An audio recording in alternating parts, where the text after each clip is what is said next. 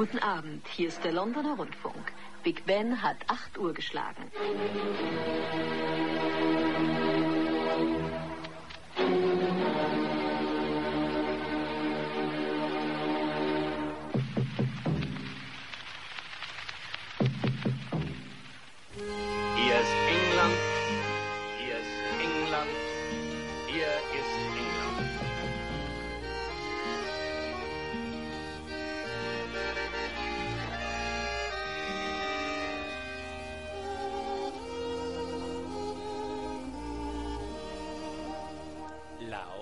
Historia. Detrás de lo aparente. I'll always stand and wait for you. Por mayo del 68.com. A world for two. I'll wait for you. Un canal libre e independiente. De Telea. Voz de la verdad oculta detrás de las mentiras contadas por los medios convencionales. I want another evening with her charms. Then we will say La otra historia es un proyecto que participa en la red detrás de lo aparente. Molly, with me, Lily Supongo que podría estar bastante cabreado con lo que me pasó, pero cuesta seguir enfadado cuando hay tanta belleza en el mundo. A veces siento como si la contemplase toda a la vez y me abruma. Mi corazón se hincha como un globo que está a punto de estallar. Pero recuerdo que debo relajarme y no aferrarme demasiado a ella. Y entonces fluye a través de mí como la lluvia y no siento otra cosa que gratitud por cada instante de mi estúpida e insignificante vida. No tienen ni idea de lo que les hablo, seguro. Pero no se preocupen. Algún día la tendrán. Did I disappoint you or let you down? Should I be feeling guilty or let the judges?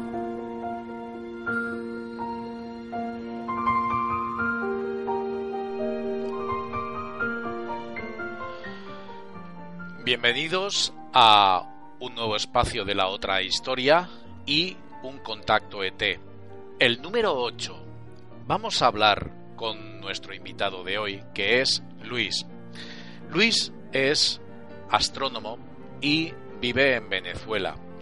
Con él ya tuvimos una toma de contacto en un anterior programa donde estuvimos hablando largo y tendido sobre la Luna, con él y con compañeros suyos de la comunidad buconesa astrónoma de Venezuela.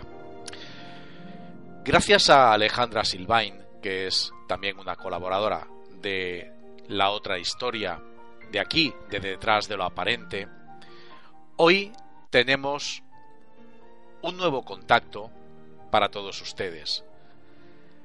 El contacto es por mediación de nuestra compañera que hoy me acompaña y le doy, por supuesto, que la bienvenida. Hola Alejandra. José. Muy bien, encantada de estar aquí en contacto nuevamente. Pues por mi parte agradecerte Alejandra la oportunidad porque el contacto de Luis ya lo entrevistamos eh, a él en lo que es la Asociación Astronómica de, de Venezuela. Eh, son eh, unos apasionados de la astronomía y ya tuvimos una charla, gracias a ti, eh, en su momento, eh, sobre el tema, estuvimos hablando largo y tendido sobre la Luna, espero que los, los oyentes lo puedan recordar. Y en esta ocasión el propio Luis se puso en contacto contigo para comentarnos, pues bueno, una serie de vivencias que no tienen nada de desperdicio y eh, ha sido a través de tu página de Facebook eh, que se llama Alejandra Silvain Aducidos por el Mundo y es donde realmente pues bueno Alejandra está teniendo bastantes consultas y está atendiendo eh, bastantes comunicaciones de personas que tienen historias y vivencias que contar y realmente no todo el mundo las puede atender. O sea que, Alejandra, bienvenida como siempre. Estás invitada a hacer todas las preguntas y que consideres, como consideres, y Luis quiera responder. Y ahora, acto seguido, pasamos a presentar a nuestro, nuestro invitado de hoy. Luis, buenas noches. Hola, Luis. Buenas noches. Eh, buenas noches, Ale. Hola, ¿me escuchan? Perfectamente, perfectamente. Parece que Venezuela cada día está más cerca. Bueno, buenas noches. Un saludo a Alejandra, un saludo para ti, José. Un gusto de nuevo estar compartiendo con ustedes en lo que es la divulgación de esta información, pues que es tan preciada y tan necesitada por la humanidad que, que hoy en día está establecida en este planeta y pues que tiene como necesidad ese deseo de conocimiento y de evolución, pues que son necesarios para el bienestar de la misma sociedad eh, que está en pleno crecimiento y pues que esperemos que se desarrolle como tiene que ser.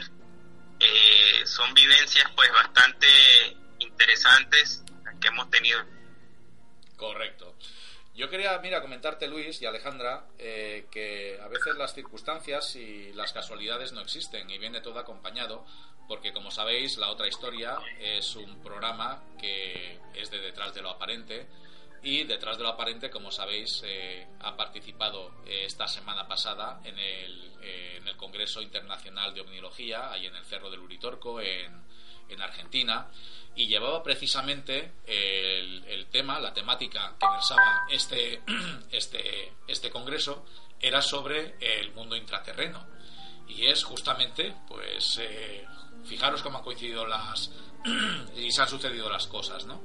Porque hablando del mundo intraterreno, justamente se trataba allí, e hicimos un programa al respecto, y a Luis, eh, pues eh, desde esa entrevista que mantuvimos ya hace unos meses, eh, le ha surgido pues lo que nos tiene las historias que la historia que nos tiene que contar que de verdad que es eh, realmente eh, apasionante y, y vamos eh, extraordinaria Increíble, sí. Luis va a describir su propia experiencia desde su comprensión, su secuestro, que se llevó a cabo a él, a su esposa y tres personas más de su entorno conocido y de amistades. ¿no? bueno Y bueno, vamos a escuchar lo que describe. Él conoce personal, personalmente sobre eh, la tierra interna, ¿no? que eso nos alucinó absolutamente. Así que Luis, te escuchamos. Alejandra, eh, primero lo coloco en contexto por qué sucede esto. Resulta que nosotros dentro de la comunidad astronómica boconesa, en el estado Trujillo, Venezuela, tenemos un equipo de investigación a todo a toda esta casuística, ¿no? Y pues nosotros dentro de nuestro itinerario tenemos investigaciones que pues son de índole un poco complicada, un poco fuerte y pues hemos estado establecidos en los últimos meses en estas investigaciones. Eh, nosotros hemos encontrado acá en, en la zona en la que nosotros habitamos, pues la posibilidad de que exista una entrada a lo que se conoce como este mundo interno, ¿no? Y pues nosotros hemos estado en las averiguaciones continuamente y estamos enmarcados en eso. Estando dentro de este caso, es donde viene eh, la esta especie de, de no sé, de vivencia con estos seres, donde las integrantes de nuestro grupo de investigación, todas, ganas a mí, por ejemplo, mi esposa, pues pasan por una situación que pasan y pasamos por una situación que no es lo más eh, lo más buena posible, sino que es algo que eh, vamos a decirlo así, nos eh, sujeta pues a una intromisión de estos seres en lo que es nuestra vida en común, porque en un determinado momento, eh, hace unos meses atrás, mientras que estábamos más metidos en estas investigaciones, nosotros fuimos objeto cinco, eh, pasamos eh, por una situación en la que nos inmiscuía al grupo completo y saber que eso había sucedido al siguiente día, a los siguientes días, porque yo, yo eh, luego de, esa situación, eh, pues yo lo que, lo que siento es como la sensación de un ligero recuerdo de, de haber soñado con situación, ¿no? Pero simplemente no le hago caso pensé que solamente era mi inconsciente, pero resulta que eh, días posteriores mi esposa me comenta que también eh, tuvo un sueño donde ella claramente podía observar que estaban estos seres, que estaban en una especie de habitación donde habían varias camillas, eh, camillas parecidas a las que se usan en los hospitales, donde había mucha gente estaba allí. A todos le estaban practicando cosas diferentes. A ella se le acercaron, como ella en ese momento estaba embarazada, se acercaron y le dijeron que el niño que traía allí iba a ser muy inteligente y que debía, eh, debía tenerle cuidado y mucha paciencia porque la mayoría de las personas no lo iban a comprender porque su inteligencia iba a ser muy superior. Esto es lo que le dicen en el momento en que se acerca. Dice esto a mí, cuando me cuenta esto, yo le digo, oye, me está agarrando por sorpresa y también me estoy poniendo nervioso porque yo viví ese sueño donde también estaba dentro de una habitación, estaban varios eh, personajes de diferentes razas, podemos decirlo así. Eh, cuando yo eh, eh, observo que están haciendo algo, estaban haciendo una especie de inyecciones, como inyectando no sé qué era, algo en mi pierna izquierda. Lo hicieron en la derecha. Luego de que me inyectan esta cuestión que no sé qué era, se retiran de la camilla donde yo estaba y quedo solo. Eh, fuera del, de la habitación se ven seres eh, parecidos a los grises. Eh, también fuera de la habitación estaban seres como los dracos. Y este adentro de la habitación, quienes estaban haciendo todas estas cuestiones, lo que se pueden decir que eran los posibles médicos, algo así, no sé, eran de tipo humanoide o humanos, pero no pude ver desde su quijada hacia arriba, yo no pude observar, o sea, no lo pude mirar a los ojos. Eh, no, no sé, no, no se veían bien. Y al rato de haberme hecho eso en las piernas, pues viene el mismo ser, se para por el lado eh, derecho de la camilla y me hace una inyección en el cuello. En el momento en que este ser hace la inyección en el cuello, te quedo inestable y pierdo el conocimiento hasta que desperté en mi cama sin ningún problema. De igual manera, otros dos compañeros sintieron los síntomas de cuando sucede una eh, abducción eh, en punto de la misma hora en la que nosotros la sufrimos, que fue después de las 2 de la mañana. Eh, un silbido en los oídos, una pesadez, necesidad de salir hacia, hacia el exterior y como una intensidad de tristeza, una intensidad de de compañeros se vio la necesidad de ponerse a buscar videos de abducciones y cuestiones de este tipo esa misma noche. Entonces, otro fue que solamente escuchó los zumbidos y, esta sintomatología, ¿no? Que se da cuando va a suceder una abducción. Entonces, eh, es allí, nosotros vemos la relación, todo fue en la misma noche, todos concordamos con lo mismo. En más, descubrimos que esto había sucedido fue porque, no sé, ligeramente salió la necesidad de contar el sueño que habíamos tenido, que todos atravesamos esto. Y justamente en el momento en que nosotros estamos enclavados en una eh, investigación que es un poco fuerte en una zona en el municipio de Boconó del estado Trujillo en Venezuela. Si te parece, Luis, mira, vamos a hacer una, una, una pequeña eh, un pequeño resumen de luego si quieres hablar eh, y seguimos con la investigación vuestra porque también es de lo más apasionante. Un poco mm, lo que transmites es una experiencia y una vivencia personal que en principio tú no tienes conocimiento ni constancia que la hayan vivido más personas y pasados, eh, pasados los días tu mujer eh, te cuenta el sueño que ha vivido, que es coincidente eh, con el tuyo y luego surgen también los comentarios de, de tus compañeros que entiendo que deben de estar no sé si serán los que participan contigo en esa investigación y eso es lo que os une un poco ese nexo en común para eh, haber mantenido eh, un sueño con eh, similares características. ¿Es correcto el planteamiento o hay alguna corrección al enfoque que le he dado? A modo de resumen, claro. Así es como tú lo dijiste. Así es. Correcto. O sea, la interconexión es en el círculo de investigación hmm. que suelen trabajar en conjunto, ¿verdad, Luis?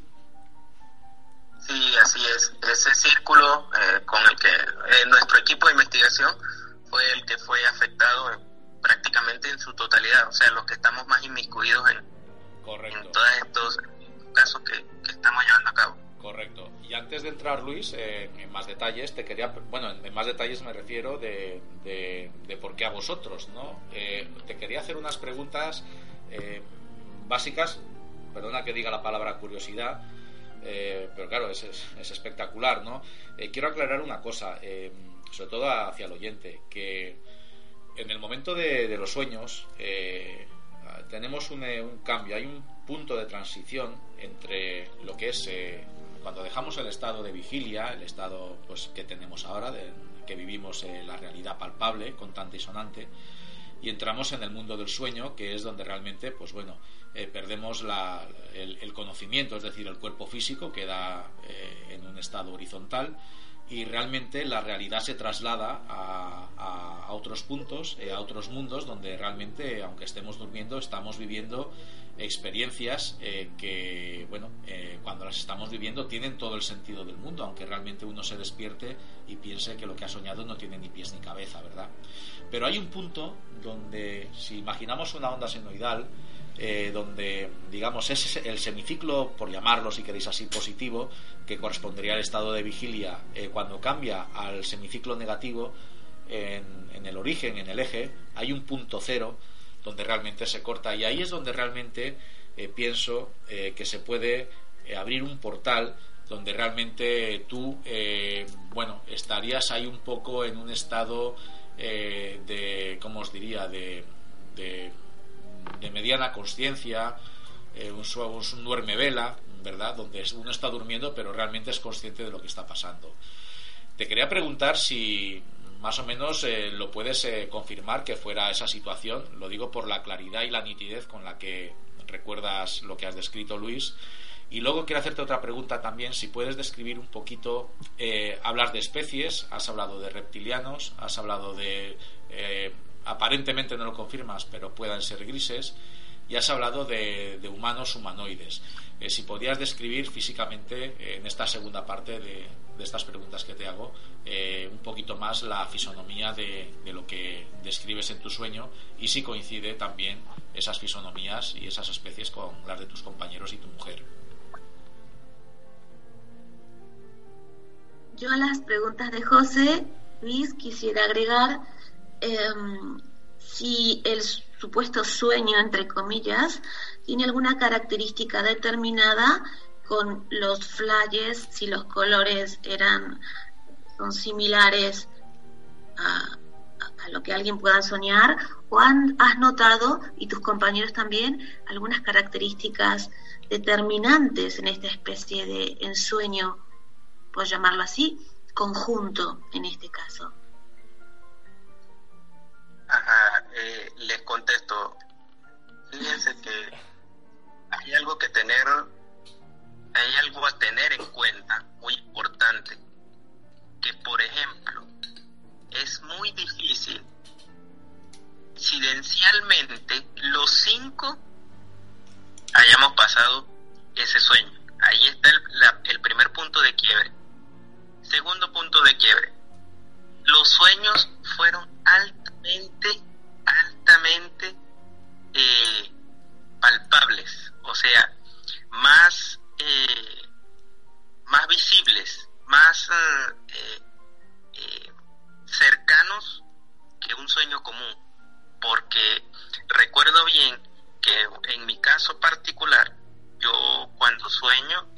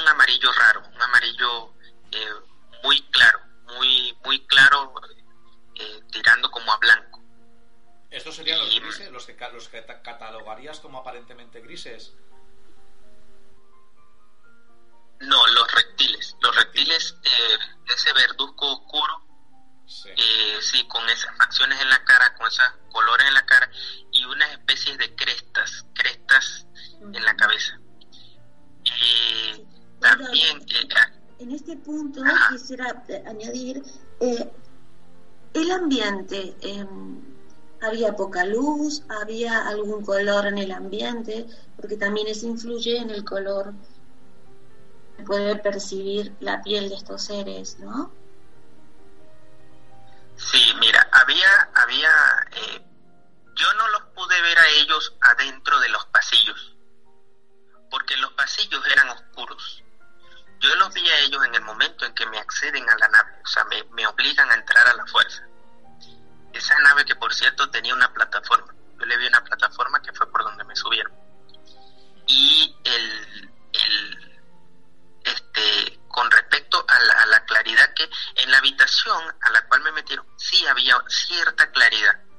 Era una claridad como de un azul, azul verdoso muy...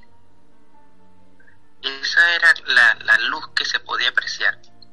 Y este que yo les pude ver a ellos la, fisionomía, el color y cuando me estaban soñando.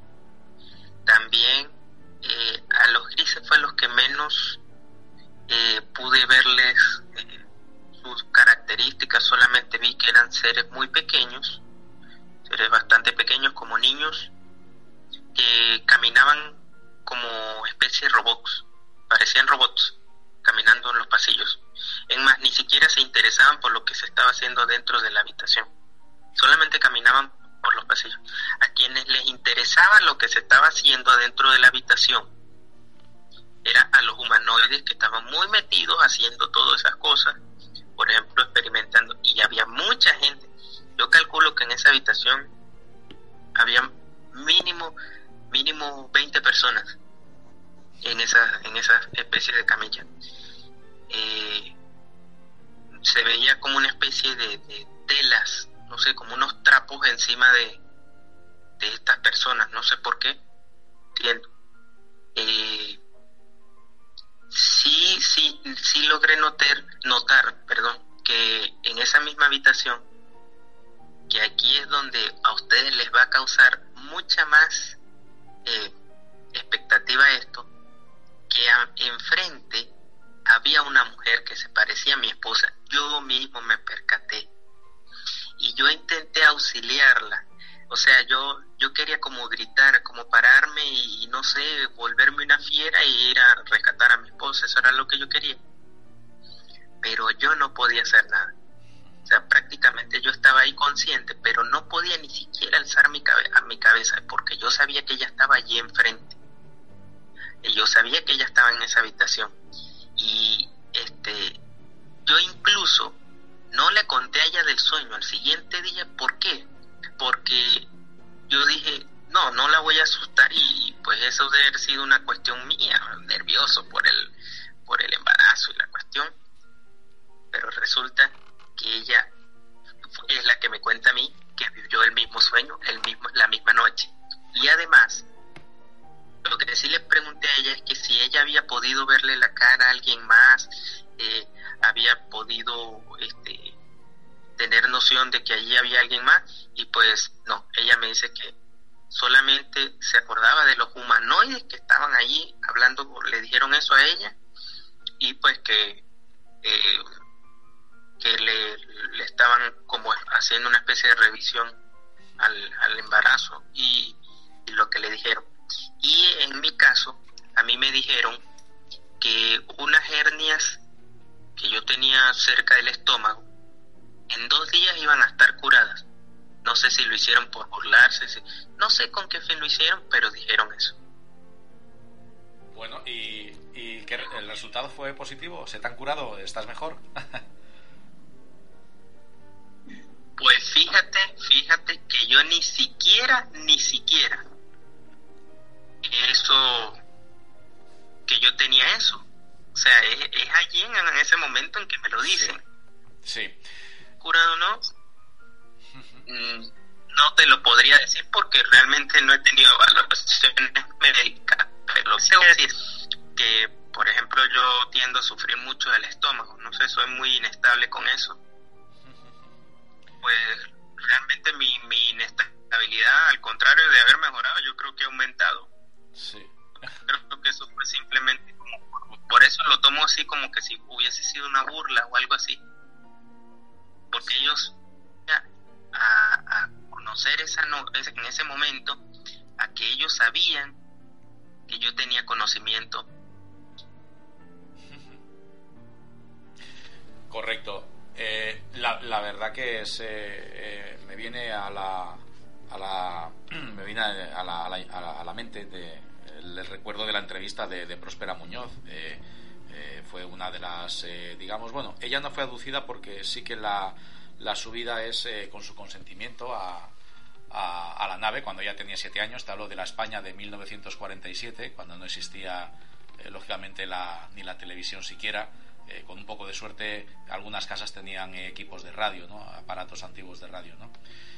Y ella eh, cuenta que también le curiosamente le, detectan un problema, una infección en el oído que la había tenido días atrás, eh, pensaba que estaba curada, pero eh, justamente por esta infección no, no, pueden ascender más, más arriba de donde tenían previsto llevarla en la nave, por no dañarle, entiendo que por cambios de presión o lo que fuere, lo que es el oído. ¿no? Y mm, en este caso los, los seres que la, que la atienden no le llegan a curar, sino que le dicen que debe de notificarlo a, bueno, pues a su madre para que el servicio médico se lo, se lo cure cuando, cuando, bueno, pues cuando, cuando vaya, ¿no? Lo digo porque curiosamente mm, por el tema de burla yo creo que si te han curado la verdad que, en fin eh, en ese aspecto Luis puedes eh, puedes tener una experiencia de primera mano de que de que vamos los resultados los, los, verás ahí no y si son positivos es que burla nada sino que si tenías algo que, que ignorabas o unas molestias pues eh, pues bueno pues desde fuera sobre todo los grises que son especialistas en genética son genetistas eh, aparte de ya también el tema de reptilianos, como también nos, nos, comentó que los vio y compartió con ellos la experiencia Alejandra de pequeña, pues bueno, eh, te han causado en este caso un, pequeño favor, eh, una pequeña gracia. Yo lo digo desde el punto de vista contrarrestando con los testimonios de otros, otras en este caso, contactadas ET de, este programa. yo creo, eh, quisiera agregar que, bueno, en, lo que está relatando Luis de primera mano, eh, yo veo montón de, similitudes y puntos que se pueden tratar en otra ocasión muy profundamente, con muchísimas, este, muchos contactos y abducciones con sus diferentes matices, ¿no?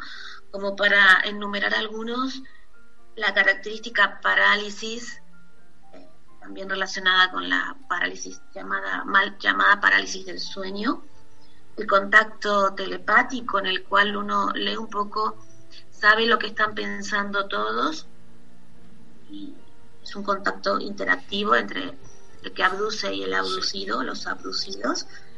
El color del ambiente eh, lado, como que estos seres eh, reptiles intraterrenos y o no eh, no, no, pueden soportar la luz directa, excepto los grises, eso lo tengo investigado, eh, entre otras cosas, hay como un color eh, característico en la mayoría de los casos de como un neón ¿no? en el ambiente. Hmm. Pruebas genéticas o médicas. Iba a preguntar que si les interesaría también, eh, bueno, eh, yo recuerdo que en el momento en que yo veo que la nave iba bajando, era una nave como con forma de, más o menos así, como una almeja. Es como, como unos, eh, similar a, a una concha de caracol, pero aplastada, algo así. Sí, como una almeja. Esa era la forma y, luces amarillas, habían luces amarillas por la orilla. Sí, sí, sí, sí, sí. ¿Y esto tú lo visualizas en tu sueño mentalmente? ¿Cómo, cómo, lo, cómo lo ves, eh, la nave? Sí, y te cuento algo más interesante, José, que días posteriores, días posteriores, y que eso lo he anotado porque me llamó mucho la atención, yo fui recordando más. Eso, eso Luis, eh, ¿se ha cortado Luis? ¿Sigues ahí? Hola. Sí, sí, perdón, es que, es que oí un tutú y se pensé que se había cortado la llamada. Eh, lo digo por las horas. Eh, te iba a preguntar, Luis, realmente el, el a Próspera Muñoz, eh, fíjate, que le pasa una cosa similar, eh, solo que ella le empieza a recordar pasados muchos años de haber vivido eh, estas experiencias, de esta experiencia de pequeña, de haber sido subida a la nave y haber tenido ese contacto que bueno, que a ella le pregunta si quiere participar en un proyecto para la humanidad, ¿no? Y ella, pues de pequeña, pues dice que sí, junto con su hermana y son, son subidas y le dicen que ahora no, pero con los años irá empezando a recordar eh, todo este tipo de, vivencias, porque ella pasa muchos años de su vida en la ignorancia, eh, eh, totalmente aislada de, y, desconectada de, lo que sufre, de lo que, de lo que vivió. Y es con el paso de los años cuando empieza a recordar eh, todas las vivencias que, que, le han pasado y todo lo que, lo que le han contado y todo lo que ha vivido.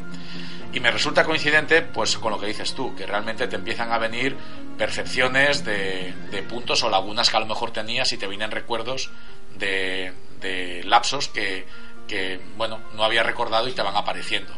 En fin, es un comentario por el que pienso que te puede servir también.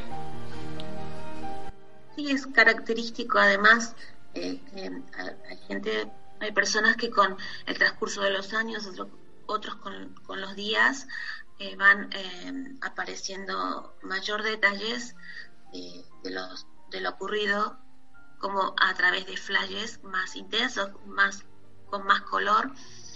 Eh, en su psiquis van apareciendo detalles y el abducido o contactado va recordando esta, situación. Quería preguntarte también, Luis, un pequeño detalle. Cuando hablamos de humanoides, o lo que tú describes, no les llamas humanos, llamas humanoides. Mm, ¿Qué connotación tiene para ti un humanoide con respecto a un humano? Eh, lo digo es la apariencia es distinta aunque la fisonomía es similar eh, mm, porque bueno es, resulta interesante no ver que si son humanos estén eh, colaborando ya directamente con, otras especies en, la nave y si pueden ser de aquí trabajando con los de fuera o puede ser una especie como la nuestra eh, que es de fuera y, no son de aquí cuando cuando me preguntas eso eh, recuerdo que yo al principio, cuando estuve contando acerca del sueño, yo digo que son humanos. Yo dije, así, yo conté, no, esos eran humanos, humanos, ahí estaban humanos. Pero decido cambiarle el término humanoides en el momento en que eh, yo no puedo ver su rostro, solamente la barba de estos seres, pero de ahí hacia arriba no se podía ver nada y yo quería saber cuál era la razón. Entonces, como no deduje cuál era la razón, porque no se podían ver, entonces decido llamarle humanoides. Ellos eran más o menos de la estatura de un humano de acá de la Tierra común, eh, con características muy similares a un humano. Eh, cuando haces alusión a que pueden ser de aquí de la Tierra, yo diría, hmm, sí, pueden ser de acá de la Tierra, porque la vestimenta que tenían eh, eran trajes quirúrgicos. Traje de un, de un médico que está en una operación. Sí, sí, sí, sí, sí, sí, sí. sí. Caramba, la verdad que es, es interesantísimo, sinceramente, lo que nos estás, eh, lo que nos estás contando. y, y, hay, y hay otro punto por allí que no sé si sea de su interés también para agregarles que eh, esta cuestión aumenta, aumentan situaciones pues que nosotros por no ver qué es lo que sucede en otra dimensión, digo yo, eh, las vemos como anormales, ¿no? En el momento en que nosotros nos ponemos a estudiar también, metemos en, en nuestra casuística el tema Cory Good, eh, resulta y aquí las cuestiones pues se empiezan a poner mucho más álgidas, eh, ya empezamos a ver otro tipo de actividad también, por ejemplo, en las noches eh, que sientes que hay alguien en el cuarto, que están caminando en la habitación, eh, te apagan el televisor, te apagan la luz, sonidos extraños, silbidos, Luego que, y se lo voy, se lo estoy diciendo claramente, justamente al nosotros comenzar a estudiar el caso Good, comienza a pasar esto. Increíble. Se lo había comentado Alejandra, por cierto. Sí, sí, sí. Sí, me lo habías comentado. La verdad que eso es increíble, es increíble. Sí, sí, sí. Y, y... Perdón, Alejandra, sí. con respecto a, a, estos seres eh, humanoides, bien llamados, no podemos eh, determinar mayor detalle. No es tu único caso, eh, Luis, que mucha gente los ha, lo ha- los ha visto vestidos como médicos. Incluso puedo decir que mi hermano. Eh, así que, que, te quedes tranquilo que pueden ser. eh, hay humanos, de hecho, trabajando, humanos militares, trabajando en bases reptilianas, junto también con grises, ¿no? Y también puede ser que han tomado esa forma de apariencia humana, porque son seres, además de multidimensionales, pueden ir cambiando de forma. Pues, ahora, estos humanos, quería preguntarte, Luis, eh, ¿se, con- ¿se contactaban contigo, con tu esposa telepáticamente también?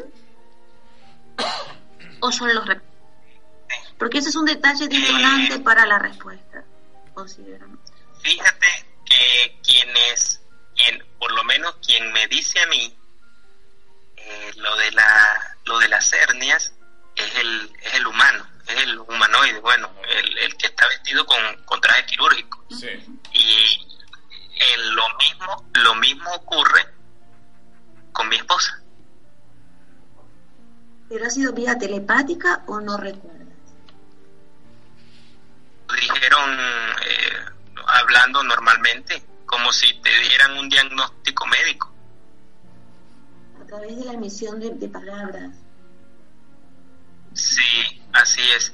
A pesar de que ese ser en todo lo que estuvo haciendo nunca habló, en el momento en que se acerca, que ya miento, ahí es donde dice que, eh, o sea que las dos hernias, que en dos días se me van a curar, así me lo dijo. Y a ella eh, se, también nunca hablaron mientras que estuvieron ahí revisándola y la cuestión, sino que en el momento en que bien estaba perdiendo el conocimiento, se acercan y le dijeron lo del... A través de palabras. ¿Y con qué seres Sí, fue que, y- a través de palabras. que, em, a, a ti tu esposa pues tuvieron, sintieron una comunicación telepática? ¿Con cuáles seres que nombraste anteriormente? la, comuni- la comunicación telepática con los reptiles, Perfecto. que por lo menos a mí me transmitieron que yo no podía hacer nada. Es. O sea que eran los que, incluso yo estando adentro de la habitación y ellos no estando en la habitación, cuando yo intentaba, intentaba como alzar la cabeza, o sea, porque yo quería ir a rescatar a mi esposa, resulta y acontece que desde afuera de la habitación ya me pasaban el, el mensajito, o sea, no puedes hacer nada, no vas a hacer nada, no puedes, eres demasiado bajo para mí. Era, eran, eso era lo que yo percibía.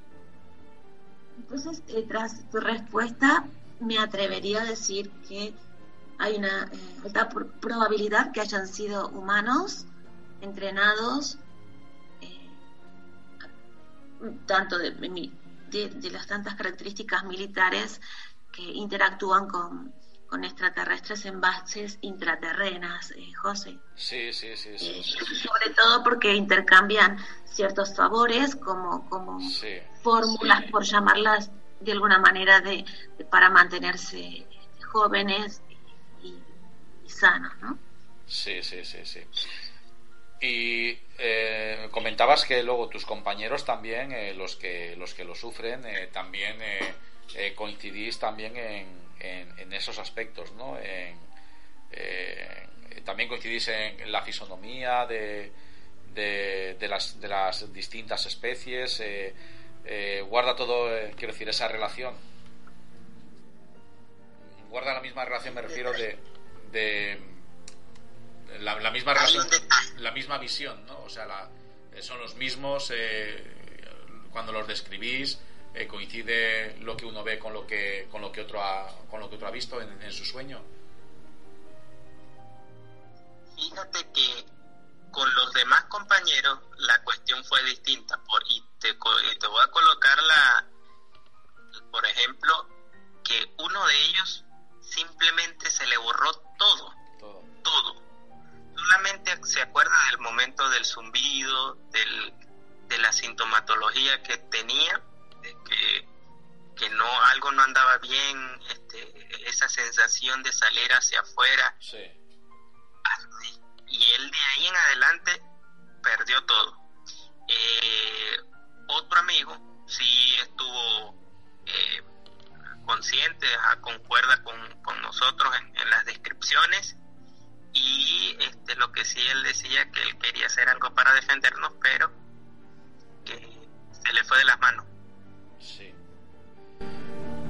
De todas maneras, no que tus compañeros tampoco descarten la, mismo que te ha pasado a ti, que en breve empiecen a, a recordar mm, pues las, las vivencias con, con detalles que, que, ahora mismo pues eh, están ahí en el ostracismo, están eh, pues totalmente totalmente ocultos, ¿no? Y es precisamente eh, por esa necesidad o esa o esa aparición de recuerdo, ¿no? Que probablemente ya te digo al igual que, que fue el caso de Próspera, pues al igual que te está pasando a ti lo confirmas, también puede puede pasarles a ellos.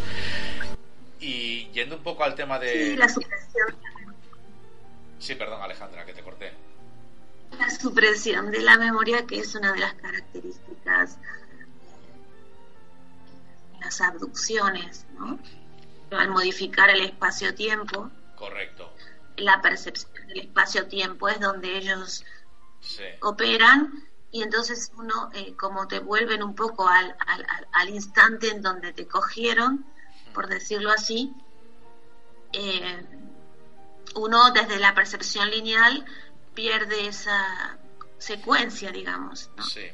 Ese es otro de los aspectos importantes en las abducciones. Siempre lo preguntamos, aparte de luego pues lo típico, ¿no? Que el grupo sanguíneo, por, por ya casi casi por una cuestión estadística, ¿no, eh, Luis? Pero es importante saber tu percepción allí del tiempo lineal que aquí tenemos, eh, cómo, cómo, la, cómo se vive. Sí, fíjate que eh, yo considero que eso fue muy largo, sumamente largo. Yo, yo me atrevería a decir que eso llevó horas, horas, más como, no sé, más de 8, de 8 a 12 horas eh, que eso se llevó. Lo que sí es que la percepción del tiempo, eh, después que yo este, siento esto, después de, la, de las 2, 2 de la mañana, cuando despierto al siguiente día a las 8 de la mañana, eh, eh, bueno, yo sentía que había pasado una cantidad de tiempo amplia, ¿no? Pero este, estuve haciendo pues eh, mis propias conclusiones y pues yo creo que sí, sí había, yo lo sentí por lo menos, ¿no? Que había pasado mucho tiempo, pero que realmente eran solo unas horas desde que había, me había dormido. Correcto. Antes de pasar a, bueno, a vuestra investigación, si quieres tratarla por, por, un ratito más en lo que nos queda de entrevista, eh, quería preguntarle a Alejandra si tiene alguna curiosidad más eh, sobre lo que es la, fase de, sueño que se produce lógicamente en, una nave, ¿no? No es eh, en el espacio intraterreno. sí, bueno, un montón de, preguntas y, de, temas surgen. Hay, hay diferentes tipos de abducción según mi experiencia personal y de investigación. Está la física y también está la posterior que es en astral, abducción en astral, que generalmente eh, es, prosigue a la, a la de, de, abducción física. Sí, sí, claro, por supuesto esa, esa abducción eh, astral, eh, juro, tiene que primero darse una física. O sea, tiene que, es necesario una física y luego una astral. Bueno, eh, todo lo que mm, mis, conclusiones a, lo largo de mis investigaciones, desde mi visión particular, em, pues yo creo que es así. Eh, pero bueno, puede variar, ¿no? Como no sabemos ante qué fenómeno, o sea, conocemos el fenómeno pero no completo, eh, yo creo que es probable, sí, sí, que sea primero física el contacto y luego este, seguidamente en astral. Incluso me, ha pasado toda mi vida así. Y yendo ahora Luis, ya si te parece la segunda un poco la segunda parte que es también interesante sobre vuestro tema eh, la, investigación que estáis llevando a cabo ya es un poco más eh, eh, gira en torno a lo intraterreno. ¿Guarda algún tipo de relación lo que has vivido con vuestra investigación? Porque algo dejas entrever en, la presentación que has hecho. Yo creo que este, lo que no quieren es que nosotros sigamos avanzando con eso. Eso, eso, pienso que es eso. incluso eso se da por, por lo mismo, porque quieren que este, esta situación pues se detenga. Que no sigamos indagando más, pero eh, nosotros no lo hemos hecho, o sea, seguimos nuestra investigación. Le voy a contar que los pobladores de allí dicen que quien lo que sí es que quien encuentre la puerta no puede regresar yo he intentado este, que ellos me, me den una explicación más amplia, lo más amplia posible de lo que a, esto se refiere. Y, eh, así es, no sé qué, qué, les parezca a ustedes, pero los pobladores de allí, que son personas pues que están acostumbradas a, a vivir así en, la vida campestre, en la vida muy natural, y ellos dicen que quien encuentre la puerta no puede regresar. Y yo lo asemejo es que quien consiga la forma de entrar, pues no lo van a dejar volver. Además de que eh, de resonancia de que en esta zona es donde hay una de las entradas. A una de estas posibles ciudades o posibles eh, mundos internos, que es lo que nosotros estamos investigando. Tenemos por ahora eh, tres zonas, tres zonas que pensamos que son las más, eh, las más probables, donde se puede encontrar este, este punto.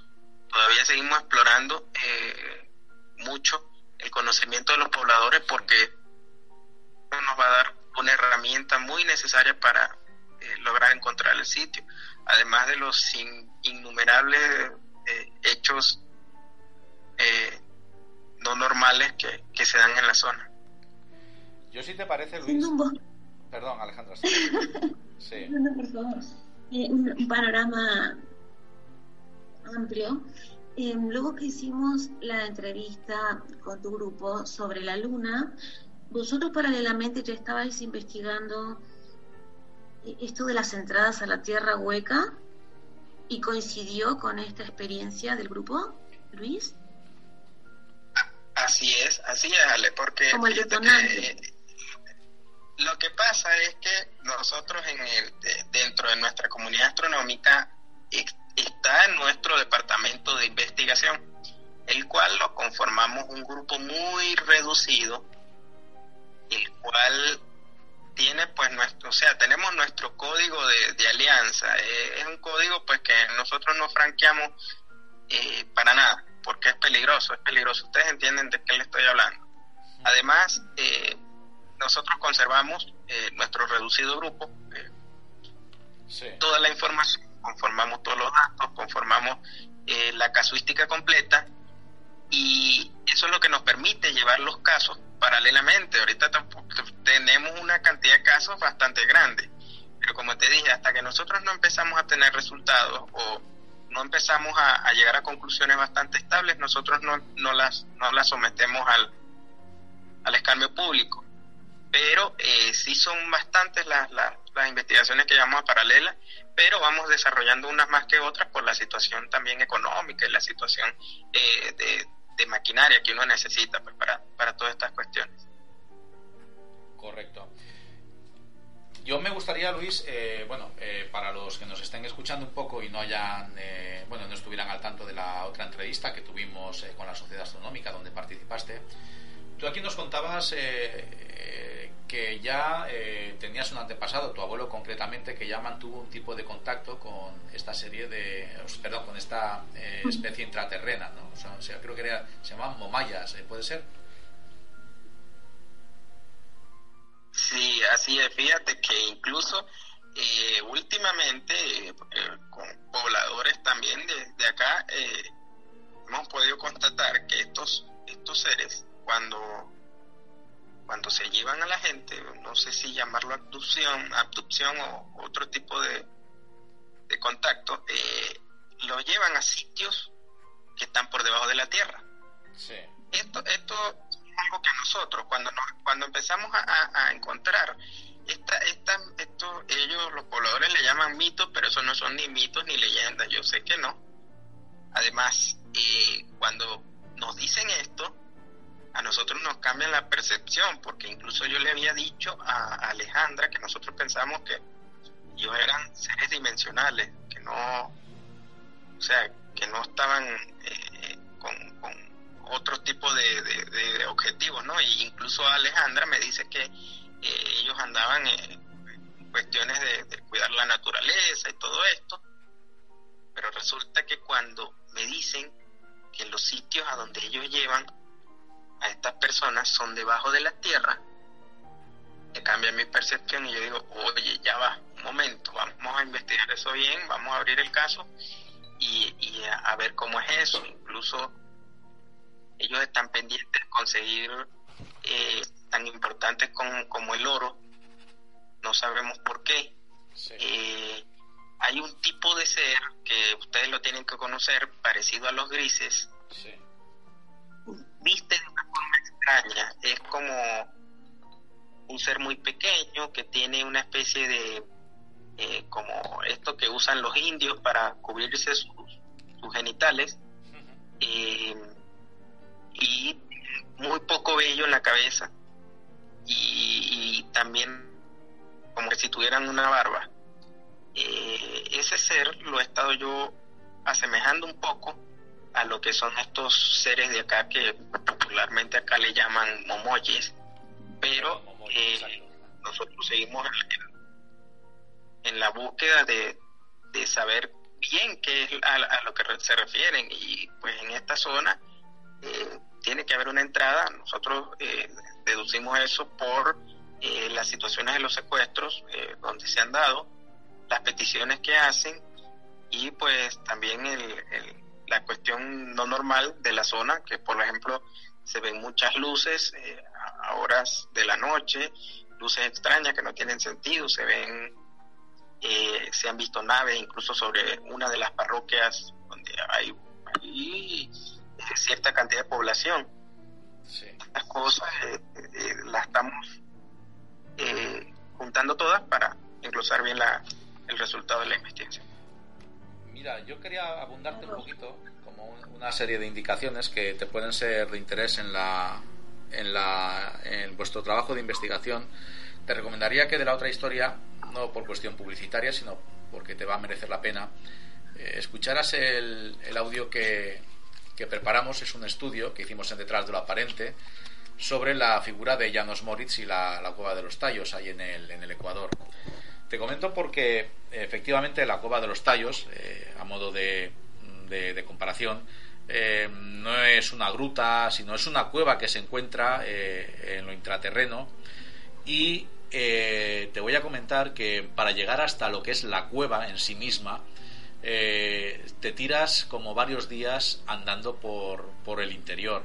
O sea, son pasadizos, grutas. bueno, esto también tiene su, su propia.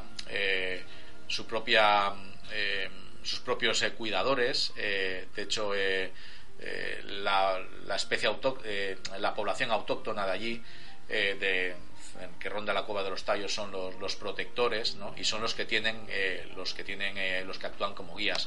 De hecho, en la cueva de los tallos te comento que una de las, de una de las mayores expediciones que se manda está en su momento protagonizada y bueno está financiada por el MI6 aunque es evidentemente es una, una apariencia científica pero está capitaneada por, eh, por Armstrong, el, astronauta, y llega a decir que lo que ha vivido en la cueva de los tallos durante los días de expedición es muchísimo más interesante que la visita del hombre a la luna. Eso te lo comento para que tengas una idea y una magnitud de lo que te puedes encontrar eh, en, la, en, la, en el trabajo de investigación eh, que estáis llevando, estáis llevando a cabo. ¿no? Eh, Janos Moritz lo que contacta es eh, con, con, la especie que, digamos, tiene eh, la llave para abrir un portal que, bueno, al estilo de la mil y una noches, un tipo de danza, lo que se abre es un, un portal dimensional donde es como si se abriera una, una como si se abriera una, una roca, llámalo pues como el, cuento de Alibaba y los 40 ladrones, ¿no? Y ahí lo que accedes es, a través de ese portal, a, eh, ¿cómo te diría?, a una zona, a un, a un espacio, a un, llámalo a un universo, mejor dicho, donde coexisten eh, especies intraterrenas, probablemente fueran, eh, pues bueno, eh, la humanidad probablemente antigua de la glaciación, incluso me atrevería a decir ya no de la Atlántida, sino de Lemuria, y también cuenta Janos Moritz que también hay eh, seres viajeros de las estrellas que también, eh, digamos, utilizan esa zona un poco como punto de paso y, zona de, de, descanso, ¿no? donde en el interior eh, no interlocutan o interactúan con, con, la vida humana que conocemos. Y casualmente, Janos Moritz fue un hombre muy curioso, al igual que los hermanos Sulos, con quien tuvo eh, fueron contemporáneos y tuvieron también, eh, por lo que sea, algún tipo de conexión. Aparte que eran, eh, eran, de, eran húngaros también, ellos y él. Y él tenía, le transmitieron la manera un poco de cómo hacer con alquimia, cómo emplear los metales para, para conseguir, eh, eh, creo que incluso eh, transformar en oro. Y de hecho, Janos Moritz es alguien que vive en Argentina, llega, bueno, vive en distintos sitios, pero siempre vive instalado en un hotel. Con lo cual, cuando tenía necesidad de, de dinero, hacía algún tipo de viaje y bien iba a las, bueno, pues al tema de joyerías y llevaba algún tipo de diamante, llevaba algún tipo de oro y con esto, pues bueno, iba financiando un poco sus gastos. Esto es lo que cuesta gran parte del trabajo de investigación que encontrarás eh, en este audio y pienso que a lo mejor te puede orientar un poquito al tema del oro que me cuentas eh, eh, y que, que, te transmiten, ¿no? el hecho de que quien lo encuentra no, no regresa. Sí, coincide increíblemente y va a ser de gran aporte que lo escuches. Este, investigación. Te mandaré el link, te mandaré el link para que te sea más cómodo para que para que ustedes se, se entiendan hacia dónde voy lo que nosotros estamos buscando entrada precisamente a una cueva que se supone se supone no que fue usada por lo menos la entrada cuando era la guerra cuando estaba la guerra por la independencia eh, se supone que esa cueva eh, fue usada para guardar eh, armamento, provisiones y otras cosas, pero resulta que de la entrada de esa cueva hacia adelante es donde posiblemente se encuentre lo que nosotros estamos buscando. Que eh, cuando estos son relatos de allí mismo de la zona, que cuando los hombres, o sea, los militares de ese entonces, eh, accedían al interior de la cueva, no regresaban por lo tanto, ese lugar dejó de ser depósito de armamento y de provisiones para la guerra e incluso una batalla importante que se dio cerca de la zona se llama eh, se llamó la batalla de Niquitao.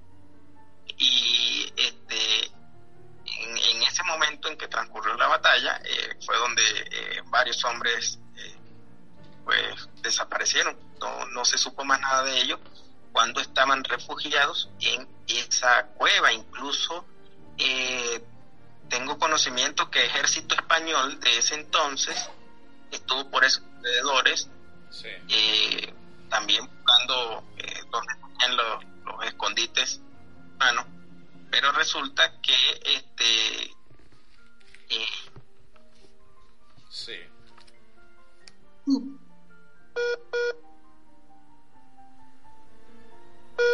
Yo quisiera agregar eh, que es posible, eh, quería preguntarte Luis, quería preguntarte si ha habido otras otras desapariciones. Eh, esto, esta guerra, esta batalla, ¿en qué año, de qué año data estamos hablando? Y de aquí, de esa época aquí. Sí, te repito.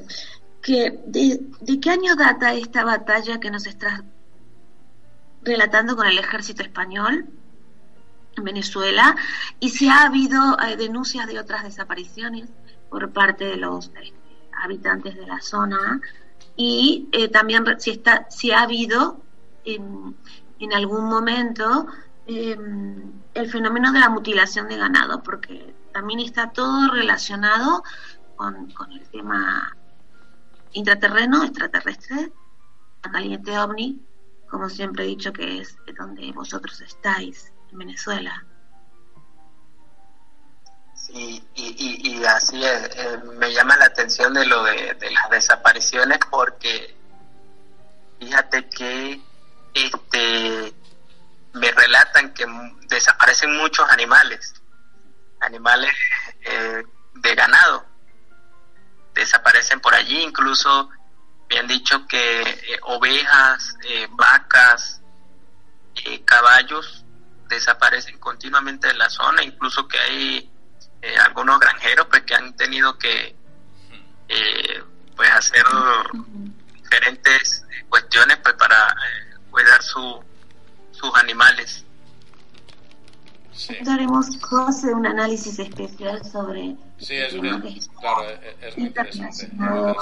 Sí, la, te iba a preguntar Luis, un poco haciendo hincapié en la, en la pregunta de Alejandra, eh, disculpa, eh, en la batalla te refieres es una época eh, durante la, la colonización de Sudamérica por los españoles o es la guerra de es la independencia bueno no, no, será por si podías ubicar un poco la el interés en la zona sobre todo Sí, así es. Eh, eso fue aproximadamente entre 1812 y 1813 que se dieron estas batallas allí. Eh, incluso eh, cuando esto estaba por allí, este José Félix Rivas, Urdaneta, Vicente Campo Elías, que eran españoles en ese entonces. Los integrantes, generales, perdón, del, Es, es, interesante y lo digo porque, bueno, siempre eh, en este tipo de, trabajos y, realmente eh, este ocultismo que hay ante, ante la existencia de, lo intraterreno, de hecho me remito a las obras de, Julio Verne y otros, otros tantos eh, que, que, han escrito novelas sobre ellos. y y realmente el interés, por ejemplo, también está en Antártida, no, no solamente es, eh, es, en esta zona de los tallos o, o, la, o, la, zona que delimita esto allí, en donde, de donde tú eres, en, Venezuela, ¿verdad? Sino que mm, realmente siempre hay un interés por eh, ese contacto con civilizaciones que, claro, viven ahí, pero evidentemente se supone que, se supone, no, tenemos eh, gente, por quienes los, los han vivido y compartido, son civilizaciones, insisto, bastante más avanzadas, ¿no? Y siempre se busca un tipo de relación, eh, cambio de tecnología por, bueno, algún tipo de, comercio que permita eh, que, haya un intercambio, ¿no? De, puede ser de conocimiento por, eh, por materia o, lo que sea, ¿no? Y a veces este tipo de... se, se, provocan, ¿no? De hecho, tipo de operaciones militares, la de la Cueva de los Tallos en concreto, que te he dicho antes y te he citado. Esta expedición está financiada por no solo la, masonería, eh, por la influencia que tiene, sino también, ya, ya te digo, por el MI6 británico, eh, eh, ya te digo, también está el, astronauta Armstrong. Y en este caso, fíjate que Janos Moritz no es el guía de la expedición, porque él pretende, si yo digo la expedición, la voy a llevar como quiera, pero precisamente para proteger la cueva de los tallos de la intención de, del sionismo cabalista, ¿no? que es quien está intentando eh, aprovechar la oportunidad para, para poder eh, conocer y llegar. ¿no? Y, y, de hecho, eh, te lo digo, se supone que Janos Moritz, por donde les lleva al final como, como, guía, no es precisamente hacia donde ellos pretendían llegar y, y, encuentran lo que, y no encuentran lo que realmente esperaban encontrar. O sea que a veces te vengo a decir que son puntos, eh, lógicamente por lo extraño y lo extravagante que pueda resultar lo que acabo de decir, mm, que este tipo de, expediciones y de intereses que pueden haber eh, en acceder a sitios que están en un determinado país y otro, otra nación no puede entrar más que sea por, por las artimañas, por no decir por la fuerza, a veces ocasiona que se generen eh, ciertos conflictos que van allá van mucho más allá de lo que son apoderarse de pura y, y puramente de, de cuestiones energéticas. No solamente hablo de lo que pueda suceder en Venezuela en esta, eh, digamos, situación eh, antagónica con Estados Unidos, eh, eh, sino también me refiero a la guerra de Irak, ¿no? donde aparte del petróleo eh, también ha habido muchísimo interés en lo que es la parte arqueológica y esa cuna, esa civilización cuneiforme que, que radica ahí en Mesopotamia, en la antigua Mesopotamia que está en Irak. ¿no? Entonces lo digo porque Sudamérica, lógicamente, también tiene todo lo que es la parte sur del continente, una, parte importante de, su historia, mm, lo digo por las pirámides que hay allí, y en ciertas zonas, por ejemplo, como pueden ser las entradas que hemos, que hemos descrito, pueden despertar el interés de, bueno, de, de, expediciones eh, que van eh, mucho más allá de lo que es el interés científico. Y yo creo que el recorrido eh, OVNI, bueno, está relacionado con el eje electromagnético, ¿no? y que eh, todas estas zonas que nombras, José, del planeta están interconectadas y bueno, que las diferentes razas este, intraterrenas conviven, cohabitan en, en forma interdimensional, ¿no? Paralelamente. Y, y, bueno, que incluso lo que ocurre en Venezuela no es ni más lejos por, por dinero, por, sí o por el petróleo, sino por el poder, este, la manipulación y como has dicho bien con, con Irán, Irak, y toda esa zona de, de, la cuna de, la civilización, ¿no? Claro. De la raza humana. Y aquí hay un juego ahorita, un juego, un juego bastante peligroso, que no sé si ustedes lo han escuchado ya en Europa. Ustedes tienen que conocerlo porque es, es bueno que tengan esta información allá. Eh, acá nuestra selva venezolana eh, es una selva muy, muy rica, porque hay minerales bastante, bastante este, preciados, hay oro, hay diamante, hay uranio, y este, como lamentablemente nosotros tenemos un gobierno eh, que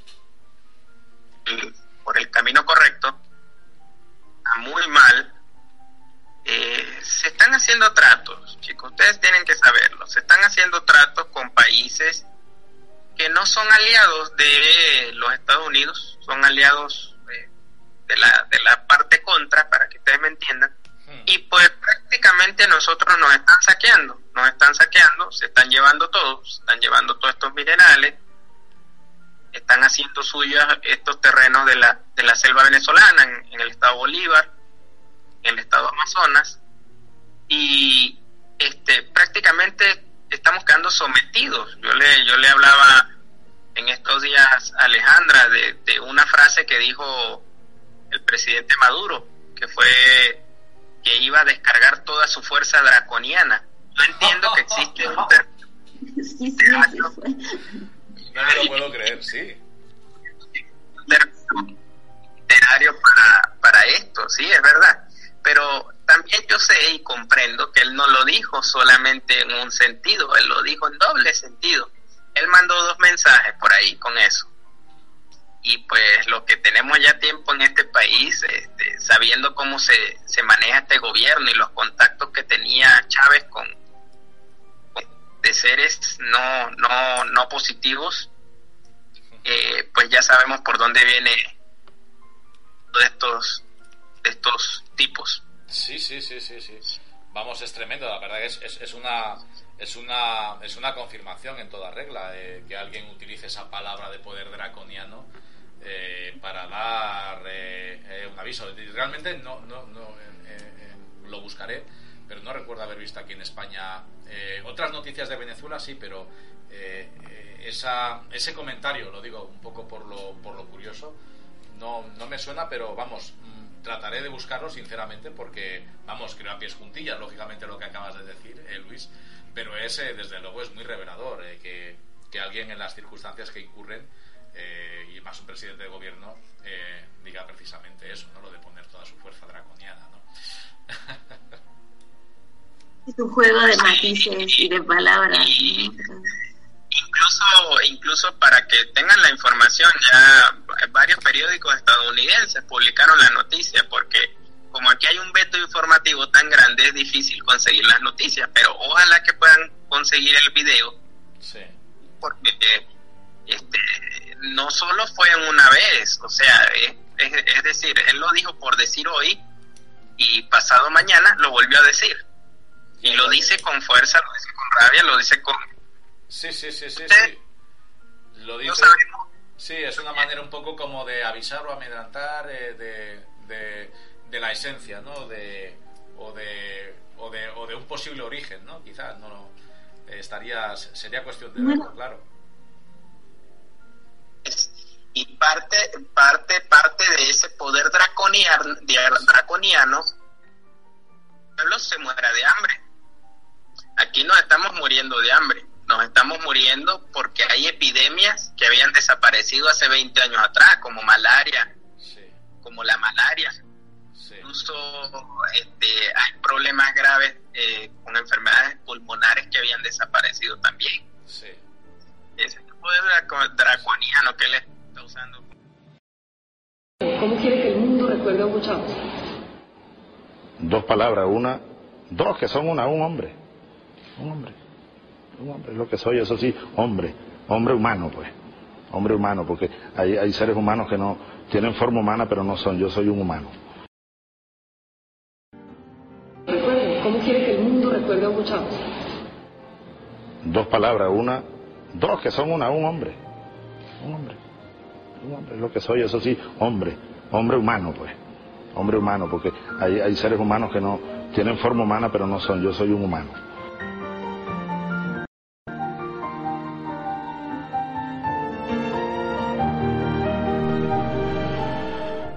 Bien, pues como han visto, en este pequeño receso he puesto un corte eh, a falta de encontrar esas declaraciones de Nicolás Maduro indicando lo del poder draconiano por la convicción y cómo siento la energía con que eh, nuestro querido amigo Luis eh, nos lo ha contado. He querido junto con la idea también de Alejandra de poneros este corte que es significativo de que el tema viene de largo y fijaros cómo Chávez ya en su momento se declara humano y se diferencia claramente de los que no son humanos aunque tengan nuestra apariencia. De ahí que en las Naciones Unidas en su día, eh, cuando terminó George Bush de hablar, terminará diciendo aquí huele a azufre.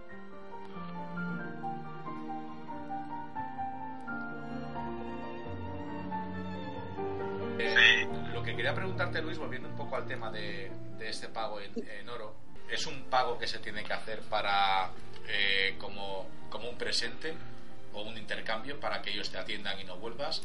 ¿O puede ser una transformación, un proceso alquímico donde se puede necesitar de este metal para, eh, como te diría, para abrir un posible portal si damos riendas un poquito más a la imaginación? ¿Tú qué opinas? Pues eh, yo opino que lo están usando como, ah, obviamente cuando tú le das, si tienes oro y se lo entregas, obviamente te, te dejan ir. Porque ese es, bueno, ese es según la leyenda y el mito que, relata la gente, ese es, el, ese es eh, lo que ellos hacen, ¿no? Claro. Pero eh, la probabilidad es ah, para algo con la apertura de, portales y es posible, y por lo que he estado leyendo, que, que estos este tipo de seres, que serían como unos o guardianes o intermediarios de estas zonas intraterrenas, pues em, puedan también hacer una especie como de osmosis a través de su piel eh, por medio del oro.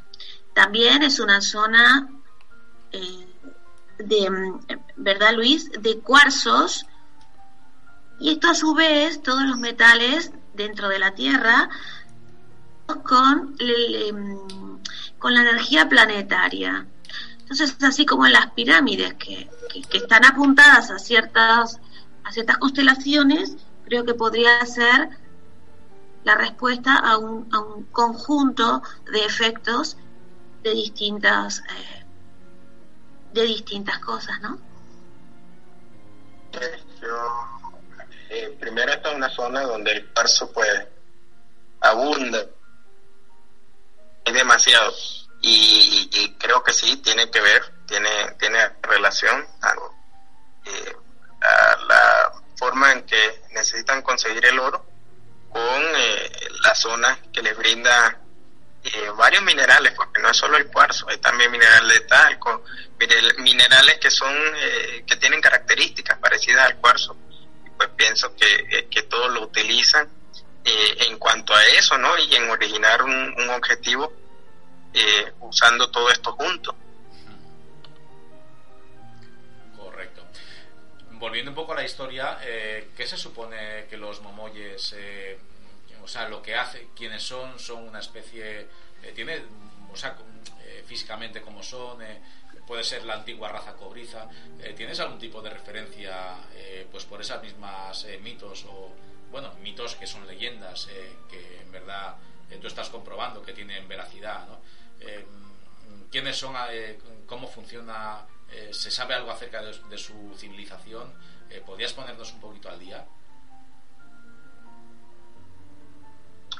Fíjate que eh, eh, ellos son seres, seres de baja estatura, eh, como yo ya le mencionaba, tienen barba, tienen, o sea, le han notado que tienen como una especie de vellosidad en la, cara.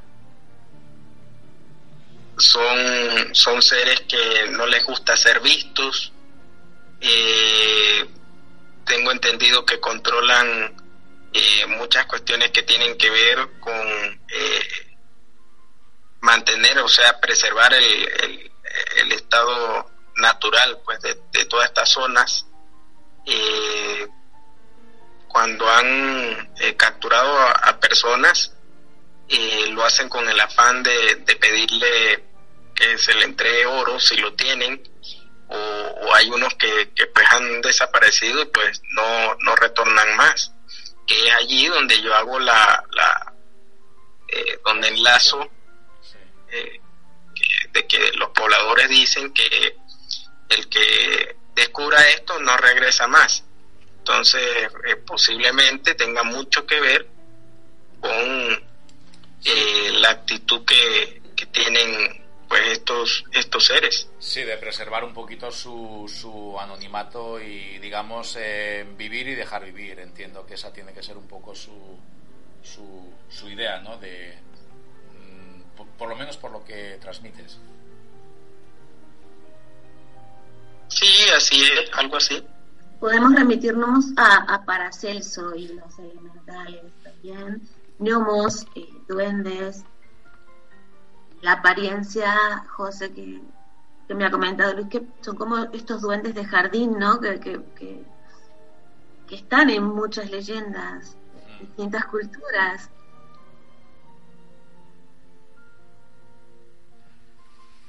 Pues sí, pues llevamos ya una hora y veinte minutos de, entrevista y Luis, no sé, quería casi casi ya ir poniendo fin a, a esta experiencia tan, tan increíble y, a esta investigación tan, tan fascinante y tan interesante que nos estás eh, transmitiendo y que tienes ahí cerca de, bueno, cerca o en la zona donde, donde tú vives, ¿no? Eh, algo más así que quieras eh, hacer hincapié o, que quieras reseñar o que quieras añadir.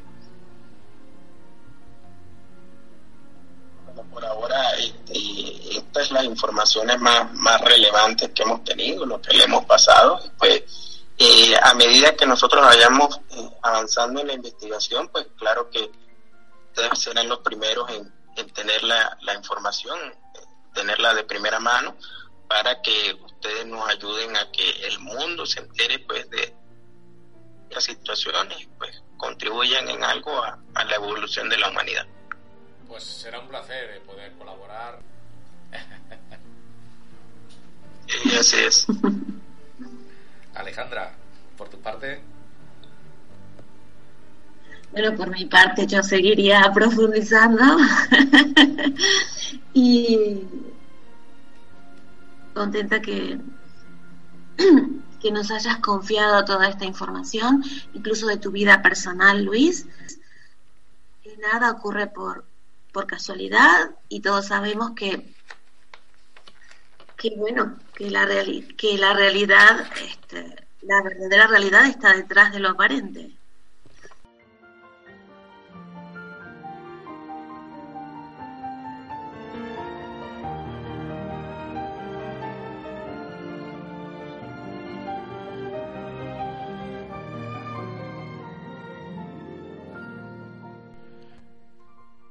Pues esto es lo que ha dado de sí el programa de hoy y nos vemos en el próximo contacto ET. Hasta entonces, un saludo.